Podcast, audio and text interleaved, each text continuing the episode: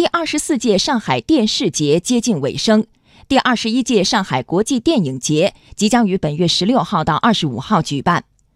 本次电影节由国家电影局指导，中央广播电视总台和上海市人民政府主办。关于前方的情况，我们来连线央广经济之声记者刘百轩。百轩，在本次电影节开幕之前，改革开放四十周年电影海报展已经亮相会场，来给我们介绍一下有哪些亮点。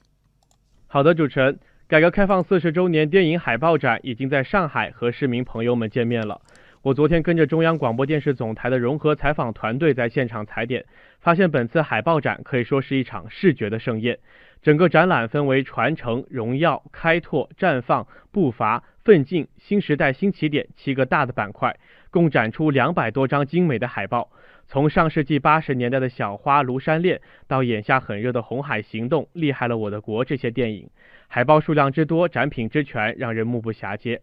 其中有一个值得关注的细节，在上世纪八十年代的海报上，大多都整齐划一的印着编剧、导演、摄影、美术、作曲、演员的名字，而从上世纪九十年代开始，渐渐多出了出品人、监制、制片等这些工种，演员、导演也不再整齐排列，而是有所突出和侧重。现场的工作人员告诉我，海报上的这些变化，表明电影产业内部的分工越来越细。这些都体现了电影从计划经济向市场化运作的演变。